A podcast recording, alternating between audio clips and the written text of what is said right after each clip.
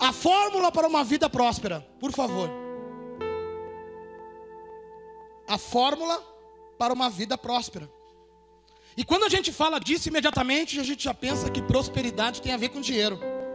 E quando a gente vê uma frase dessa, principalmente no Facebook, tem gente que pensa: Pastor Juliano mudou a visão, está pregando a teologia da prosperidade. Não que eu vá contra isso, mas é que a gente se engana a respeito de prosperidade. A gente não tem ideia da verdade sobre a prosperidade. E eu peguei um, um, um artigo na internet que fala o conceito de prosperidade. O conceito de prosperidade é interrelacionado ao de riqueza.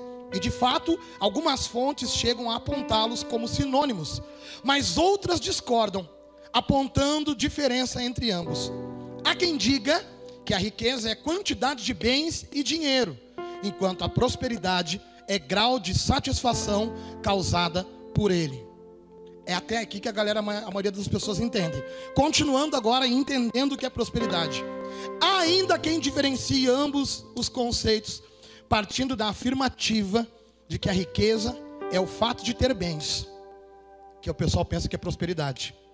Enquanto a prosperidade é a capacidade de gerar riquezas. Então eu quero dizer para você que está sentado aqui, que cria uma criança, você é próspero, porque essa criança é uma riqueza. Quero dizer para você que está sentado aqui, que tem uma família, você é próspero. Embora você não tenha talvez os bens materiais que você gostaria de ter, eu quero que tu olhe para a prosperidade com estes olhos agora, com a riqueza daquilo que você tem, é a condição de estar bem. E aqui ele fala sobre gerar riquezas, gerar, gerar, construir, trazer a existência. E agora eu quero entrar com vocês na palavra que está em Marcos 6, versículo 30, e nós vamos mostrar alguém que fez isso, que gerou riqueza, que vivia gerando esse tipo de coisa. E eu quero que você aprenda isso hoje e vá embora daqui gerando as mesmas coisas. Que você vai embora daqui fazendo do mesmo jeito entendendo que você foi chamado por Deus, que você é instrumento de Deus para gerar riquezas. E essas riquezas não têm a ver com coisas materiais, tem a ver com coisas que nos suprem, que nos satisfazem, que nos fazem feliz. Amém? Por favor, Marcos 6, versículo 30, vamos à leitura. Os apóstolos, todo mundo achou? Amém? Os apóstolos reuniram-se com Jesus e contaram-lhe tudo o que haviam feito e ensinado. E ele lhes disse: Acompanhai-me a um lugar deserto e descansai um pouco, porque os que iam e vinham eram muitos, e eles não tinham tempo nem para comer. Assim, eles se retiraram de barco para um lugar afastado. Todavia, muitos os que viram partir e os reconheceram, e vindo de todas as cidades, correram a pé para lá e chegaram antes deles. Ao desembarcar, Jesus viu uma grande multidão e teve compaixão dela, pois era como ovelhas que não têm pastor, e começou a ensinar-lhes muitas coisas. Como já era tarde, seus discípulos aproximaram-se dele e disseram: o lugar é deserto e já é muito tarde. Manda-os embora para que possam ir aos campos e povoados em redor e comprem algo para comer. Ele, porém, lhes respondeu: Dai-lhe vocês mesmos a eles de comer. Então eles lhe perguntaram: Compraremos duzentos denários de pão para dar-lhes de comer? Ao que ele lhes disse: Quantos pão tem? Quantos pão tem aí? E de ver. Tendo-se informado eles, responderam: cinco pães e dois peixes. Então lhe ordenou que fizessem todos se assentar em grupos sobre a grama verde. E eles se assentaram em grupos de cem e cinquenta. E tomando os cinco pães e os dois peixes, Jesus ergueu os olhos ao céu, abençoou os pães e o partiu. Em seguida entregou aos seus discípulos para que o servissem e também repartiu os dois peixes para todos. E todos comeram e ficaram satisfeitos. Em seguida, recolheram doze cestos, cheios de pedaços de pão e de peixe. O número dos que comeram os pães foi o de cinco mil homens. Até aí. A história conta que 5 mil homens só. Só 5 mil homens. Sem contar mulheres e crianças. Que não era contado naquela época. Bom, vamos lá para o início. Os discípulos estavam voltando de um lugar. Estavam trabalhando para Deus, Badico. Receberam autoridade de Jesus para ir e, em nome de Jesus, expulsar demônios, curar enfermos, fazer aquilo que nós somos chamados para fazer, e Jesus estava com eles, e o Senhor enviou o Espírito sobre eles, então eles foram fazer uma revolução por onde eles passavam, e a Bíblia fala, conta, que mandaram de dois a dois, com a autoridade que Jesus deu, e eles crendo na autoridade que Jesus deu, começaram a rodar por tudo quanto é lugar e fazer muitos sinais, prodígios e maravilhas. Quando eles voltaram, depois de ter atendido muita gente, eles voltaram talvez entusiasmados, falando: Pai, tu não tem noção, Jesus, do que a gente fez. Pegamos um cara enfermo, levantou. Pegamos um que estava coxo, passou a caminhar. Um surdo passou a ouvir. Um cego a enxergar. Acredito que eles relataram o quanto eles tinham trabalhado. E aí Jesus pega eles. Tá, então cansadinho, né? Tão cansadinho, né? Vamos fazer o seguinte: vamos dar uma bandinha lá para outro lado de barco. E vamos descansar, porque vocês não têm tempo nem para comer, né? Vocês não têm tempo nem, vocês querem descansar? Ah, queremos. Coisa boa quando a gente sai com o eletroacústico, né? E a gente chega lá, tem um camarim bacana esperando nós no final, né? Glória a Deus por isso. Mas glória a Deus pelos lugares que também não tem, não tem problema, né? Coisa boa a gente receber esse mimo do Pai. Quem não gosta, Cacá? Desse colo do Senhor, né? E Deus é assim, Jesus é assim. Mas não quer dizer que Jesus quer que façam isso com Ele. Nós queremos isso. Mas não quer dizer que é isso que Jesus quer. Então pega a visão.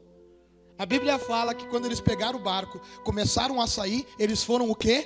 Reconhecidos. As pessoas reconheceram que aqueles eram os discípulos de Jesus.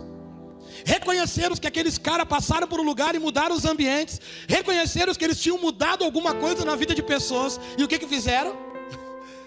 em vez de eles ir em vez de pegar um barco e acompanhar Jesus, diz que o barco foi indo, eles deram a volta e chegaram antes dos discípulos do outro lado.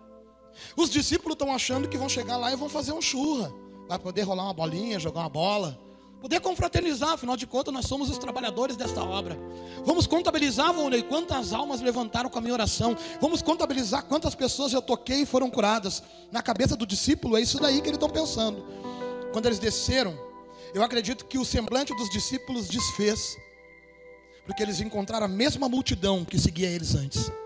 Mas fala que quando Jesus desceu, se compadeceu da multidão, porque eram ovelhas que não tinham pastor, pessoas que não tinham cuidado, gente sem direção. E Jesus desceu e abandonou a recriação e não convidou ninguém, Ed, para vir junto me ajudar. Vem junto me ajudar. Não, ele desceu, Cacá, e já saiu trabalhando. E passou a lhes ensinar. Ei, eu já estou falando há horas aqui. Não se trata de você ouvir uma palavra de impacto, se trata de você sentar, ouvir o evangelho, aprender e sair praticando ele.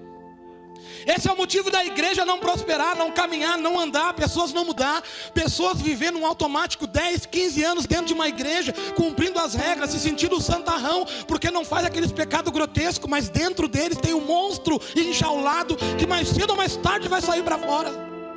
Jesus não quer que isso fique dentro de você. Jesus quer te ensinar a matar esse monstro e deixar o espírito dele reinar aí dentro de você na tua vida. Não se trata de conter tua carne, de ficar amarrando o bicho com uma corda. Se trata de você encher tanto a sua vida de Jesus Cristo, tanto do amor de Deus, tanto da essência de Deus, que esse bicho vai ser obrigado a sair para fora, porque aí dentro vai habitar o Espírito de Deus, o próprio Deus, o furioso oceano dentro de você. A Bíblia fala que Jesus está ali ensinando, e os guris estão pensando: será que ele vai liberar o bagulho? Será que ele vai vir de uma vez para a gente sair para jantar? Será que ele vai vir para nós poder conversar? Ele falou que ia ficar com nós hoje, né, Gê? Pô, Jesus convidou a gente para vir para cá e agora larga a gente para tratar desse povo. Quantas vezes nós, líderes, estamos sentindo assim? Sentindo sobrecarregado por ter que trabalhar, cumprir agenda, cumprir escala na igreja, ter que viajar para um lado, viajar para o outro. Eu falo por mim. Quantas vezes a nossa está pesando? Sabe que no fundo o que está acontecendo? Os nossos interesses por essa obra são errados.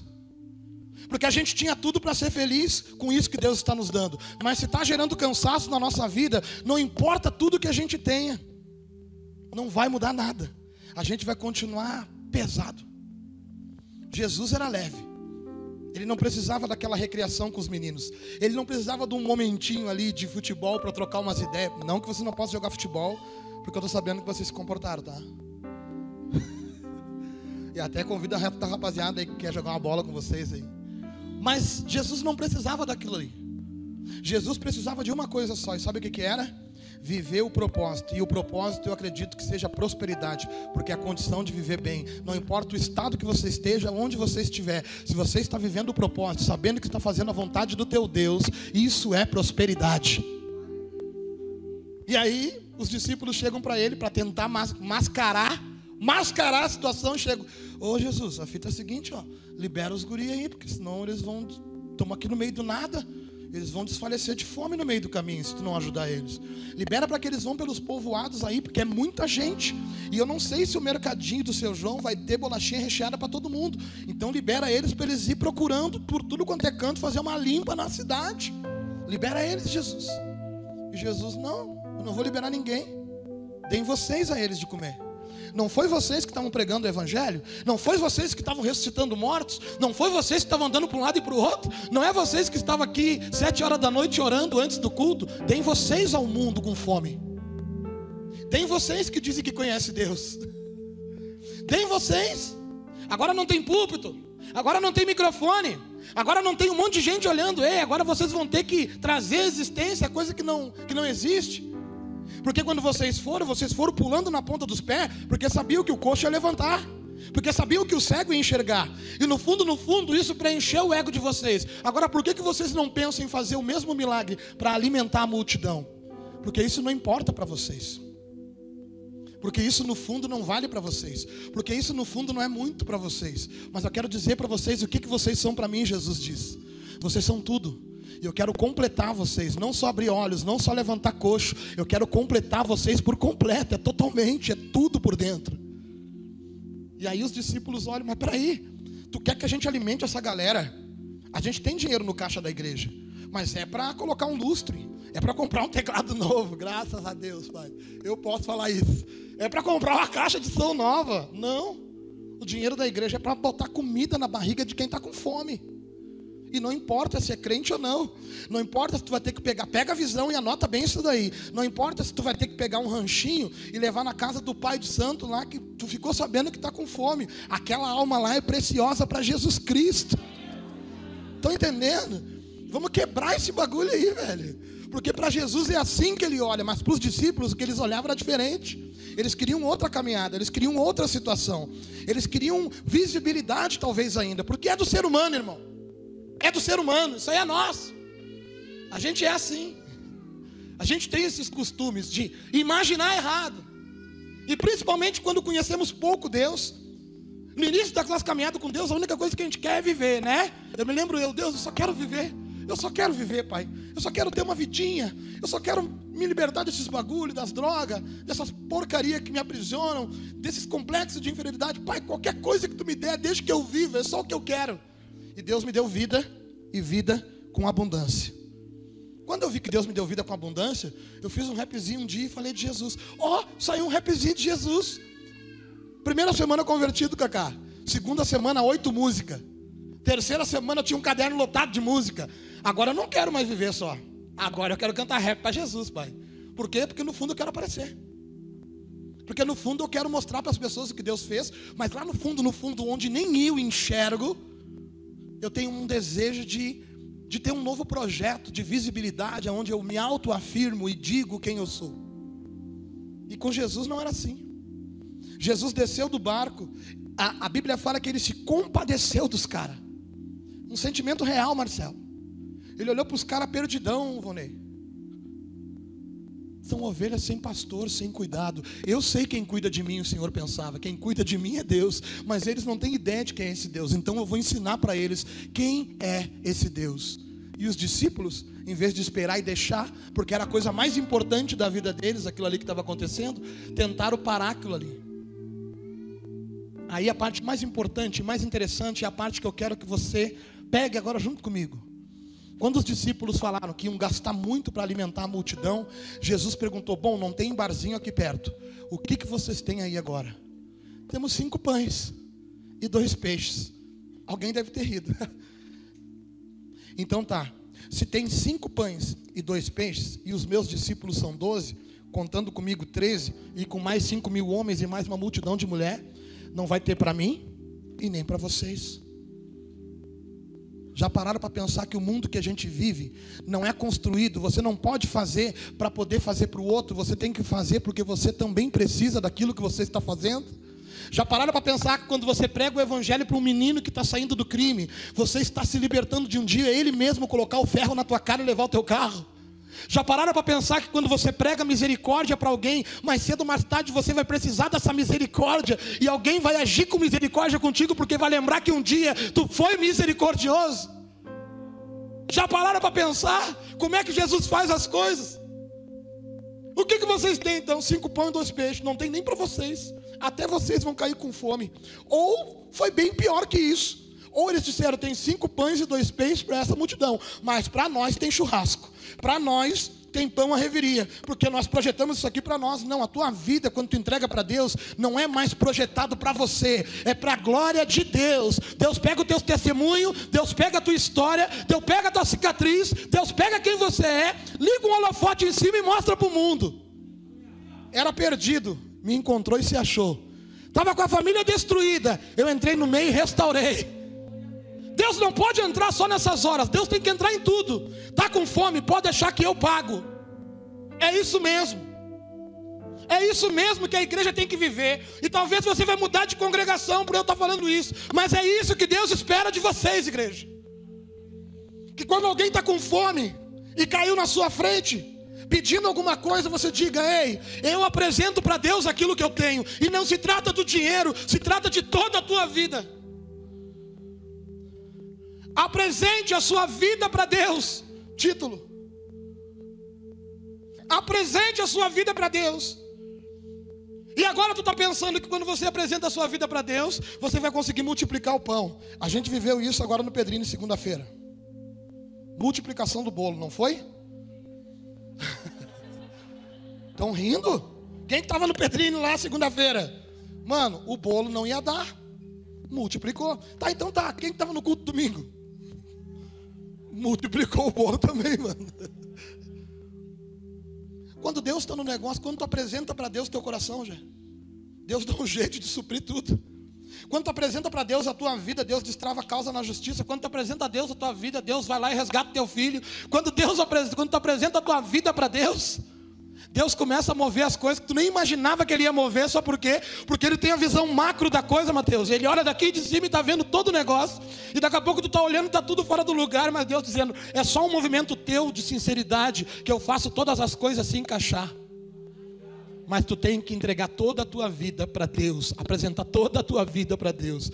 Diz a história que quem apresentou esses cinco pães e dois peixes foi um menino.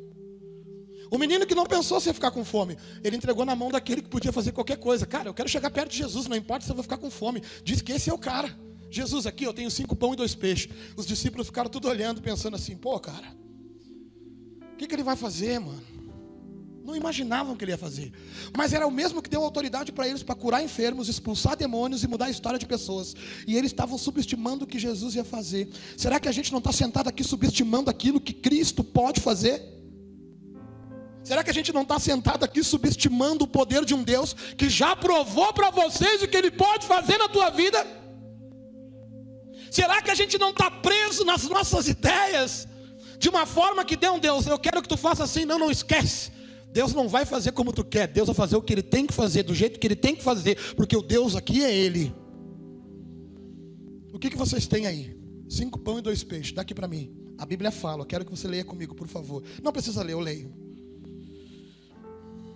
Quantos pão tendes? E de ver. Tendo-se informado, eles responderam: Cinco pães e dois peixes. Por favor, preste atenção. Então lhes ordenou que fizesse todos se assentar de grupos na grama. E eles se assentaram em grupos de cem e de cinquenta. Eu fico imaginando os discípulos assim: ó. Senta aqui. Tu aí, senta aqui. Cheio de má vontade. Tu fica ali. E Cristo só olhando eles.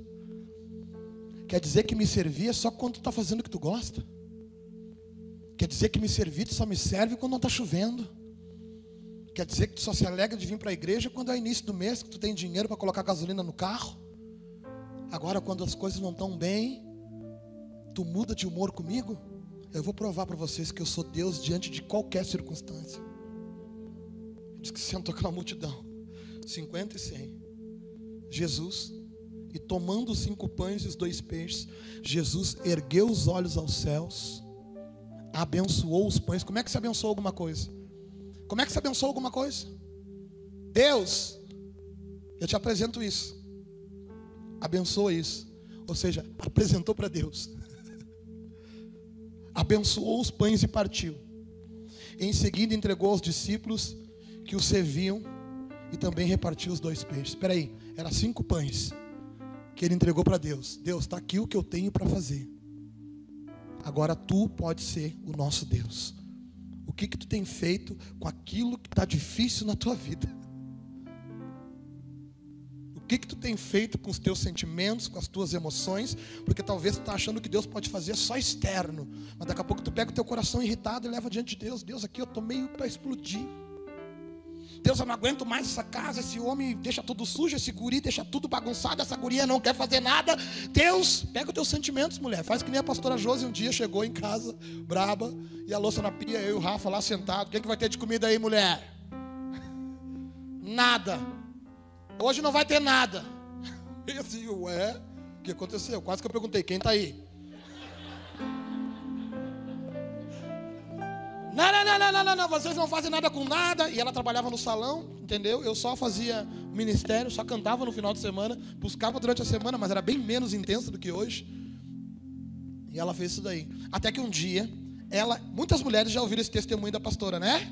Até que um dia ela pegou e foi lavar a louça, braba, e tinha que fazer a comida depois. E naquela época a gente tinha que chegar do culto, velho, e fazer rango, porque não tinha. Hoje ainda não tem, mas a gente vive a multiplicação dos centavos do cartão de crédito. Misericórdia. A Josi está ali braba e Deus falou assim: quando tu está fazendo isso daí para mim, tu está fazendo isso daí, quando tu está fazendo isso daí para eles, tu está fazendo isso para mim. Quando tu atende alguém no teu trabalho, tu está me atendendo. Quando tu dirige um carro para carregar alguém porque tu é Uber, tu está dirigindo para mim. Quando tu levanta qualquer coisa, qualquer peso, tu está fazendo força para abençoar o outro que ia fazer força sozinho. Eu quero que vocês entendam que a vida de vocês não, muitas vezes não vai ter recreação, não vai ter descanso, mas entendam que o descanso não se compara com a satisfação de estar fazendo a vontade do Pai e vivendo em prosperidade, porque prosperidade é isso. É condição de viver bem. É você estar feliz. Porque você conhece a história do chorão. Cara que reinventou um estilo musical. Mano, até hoje, o cara é boca braba. Chorão Charlie Brown Jr. Infelizmente tinha tudo, mas não tinha nada. Tinha riqueza, mas não era próspero. Sabe você sentado aí que está recebendo uma palavra que queima no teu coração, você pode levantar daqui hoje um homem próspero, mesmo não tendo dinheiro na tua carteira e talvez a tua carteira não tendo assinada. Você pode levantar daqui dizendo: Deus, eu tenho tudo. E quando você entrar neste lugar de entrega total, dizendo que Deus, tu tem tudo, aí tu vai vir ver Deus derramando tudo na tua vida, mas não o tudo que tu queria, mas o tudo que tu precisa. O tudo que tu precisa para viver. Esses dias eu falava com o nosso irmão aqui, que é empresário, e eu estava falando, pá, porque estão ampliando a loja. Daí ele falou: Não, cara, só isso aqui tá bom. Não precisa muito, sabe por quê? Porque a gente só quer pagar as continhas, tem um carrinho, e é isso, cara. E aí, às vezes, o cara abandona a família. Às vezes, o cara abandona as partes mais importantes da vida, porque construiu um projeto na mente, mas não entendeu no coração que Deus quer te dar tudo, mas o tudo não é o tudo montante físico, o tudo é o tudo dentro de ti, e esse tudo dentro de ti só pode entrar de uma forma: é com Jesus Cristo de Nazaré entrando na tua vida. O que, que Jesus fez? Cinco pães e dois peixes. Apresentou para quem? Para Deus. Apresenta o teu projeto para Deus. Apresenta quem tu é para Deus. Apresenta o teu projeto futuro para Deus. Mas, pastor, o jeito que eu estou, o quanto eu ganho, não dá para ser feliz. Beleza, apresenta para Deus. Mas apresenta para Deus com uma vida reta. Não vem pensar que Deus vai arrumar as coisas, tu vivendo de qualquer jeito. Esse papo furado aí que Deus faz, independente do teu coração, que vamos quebrar essa teologia, por quê? Porque talvez ele até pode fazer por causa do jeito dele de fazer, mas não quer dizer que ele vai fazer, então não adianta nada. Deus está aqui, a minha vida, agora muda a minha história. Tá beleza, meu filho, a partir de agora, quando tu baixar as mãos, tu vai andar de acordo com a minha palavra, vai viver de acordo com a minha vontade, vai andar de acordo com o meu estatuto. Tá disposto a entregar o teu coração para mim? Não adianta eu te entregar coisas nas tuas mãos. Eu quero entregar coisas valiosas que são guardadas no coração. A gente não quer isso. A gente quer as materiais. Eu estou aí fazendo umas pesquisas para comprar uma moto. E eu estou ali pesquisando daqui, pesquisando dali, perguntando para todo mundo, falando com gente o dia todo o dia todo. E eu, pá, Deus, pá. E Deus, não é, pois é, agora, a primeira vez que tu fala comigo. Tu não perguntou se eu queria isso daí. Mas eu acho que Deus quer. O que que tu tá achando que Deus quer, mas na verdade tu não perguntou para ele? Porque os discípulos achavam que era melhor os caras ir embora e comprar comida no mercadinho. Já Jesus achava que o melhor era vocês dar a eles de comer. Só por quê? Porque quem está em Deus entende que o sobrenatural é só um detalhe. E a gente não olha com esses olhos. A gente espera que Deus venha da praia, caminhando e entre mar adentro. Mas nunca espera que Jesus vai vir caminhando sobre as águas no meio do mar. A gente espera o óbvio, Volney. A gente espera o óbvio de Deus. Quando devemos fazer que nem Jesus. Apresentar o que nós temos diante de uma circunstância e entender que a partir de agora é com Deus. A partir de agora é Deus que faz. Apresente sua vida a Deus. Se tu está num beco sem saída, apresente a sua vida a Deus. Se tu está com dúvida, apresente sua vida a Deus. Se está angustiado, apresente sua vida a Deus. Que aquilo que é bom ele vai prosperar. Se ele matou a fome, daquelas pessoas que podiam ir até o bar, tu acha que ele não vai suprir a tua necessidade? Que talvez dinheiro, que talvez remédio não estão conseguindo suprir? apresente tua família a Deus, apresente teu filho a Deus, teu marido a Deus, tua esposa a Deus, teu trabalho, tua empresa a Deus. Apresente para Deus e confie que Deus vai fazer. Jesus tinha certeza. Como é que Jesus tinha certeza, André? É porque ele mandou os discípulos, ajeita entre 100 e 50 os grupinhos. Já parou para pensar que antes de ele orar com pão, ele mandou os guris se ajeitar? Tu está se posicionando antes de receber o milagre? tu está tomando a tua postura antes de Deus fazer? Tu está saindo com guarda-chuva quando está orando por chuva? Conhece aquela história de uma cidade que precisava de chuva? Uma cidade inteira precisava de chuva e dizia crer em Deus. E aí se reuniram e disseram: Ó, oh, tal dia, todos nós, toda a cidade, vai para cima de tal monte, e lá nós vamos orar a Deus, e Deus vai mandar chuva. O pastor fez a reunião, os padres, todo mundo. Juntou todo mundo, foi todo mundo. E uma menina foi e levou o guarda-chuva. Quando chegou lá em cima na cidade, começaram a orar, orar, orar, orar. Começou a cair os pingos. E todo mundo, glória a Deus, aleluia, aleluia, glória a Deus, porque nós oramos e veio a chuva. Só que teve uma oração que foi diferente. Talvez a oração que foi 50% da história foi a da menina que levou o guarda-chuva porque tinha certeza que Deus ia fazer chover. tu tem certeza, mano, que Deus vai fazer na tua vida? Tu tem certeza que tu entregou tudo para Deus? Tu tem certeza que o teu caminho está entregue na mão do Senhor? Tu tem certeza que o teu coração está na mão de Deus? Tu tem certeza que tu abriu o teu coração totalmente para Deus entrar? Porque se você não tem essa certeza, você tem um problema. Você vai tentar resolver os problemas de uma forma grosseira. Senhor, libera eles para poder comer. Não, eu quero provar para vocês que vocês têm poder para mudar a história desses caras. Jesus está ensinando a gente aqui hoje que se nós apresentar a nossa vida para Deus, nós temos poder para mudar a vida de outros que cruzarem o nosso caminho. Não precisa ser o pregador do microfone, pode ser o pregador que fecha a boca e vive o Evangelho. Isso que causa impacto na sociedade. Amém? Você vai apresentar sua vida para Deus? Isso é uma vida próspera. Porque o que Deus pode te dar que não seja bom? O que Deus pode te dar que não seja perfeito? Eu te digo uma coisa então. Se você tivesse a, a, a, liberdade de escolher todas as coisas, você escolheria muitas coisas que te, atrapalhar, te atrapalhariam na caminhada. Agora, quando Deus está com a sua vida nas mãos, Ele coloca todas as coisas que são necessárias para a tua caminhada. Essa confiança tem que andar assim, tem que ser essa confiança. Que se Deus hoje permitiu que alguém fosse embora da tua vida, Ele é Deus na tua vida. Se Deus permitiu que uma tragédia caísse diante de ti, Ele é Deus na tua vida. Se Deus permitir que coisas aconteçam ao teu redor, se tu está no centro da vontade de Deus, é Deus na tua vida. Mas será que a gente pensa assim, cara?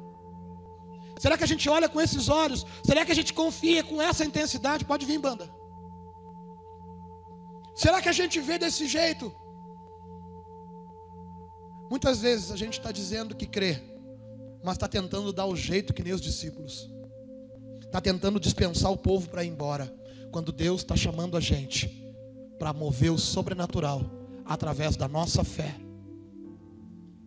A prosperidade que eu quero pregar hoje para você que está em casa, para todos vocês, é viver no propósito de Deus, porque no propósito de Deus tem alegria. O propósito de Deus te dá paz dentro de ti.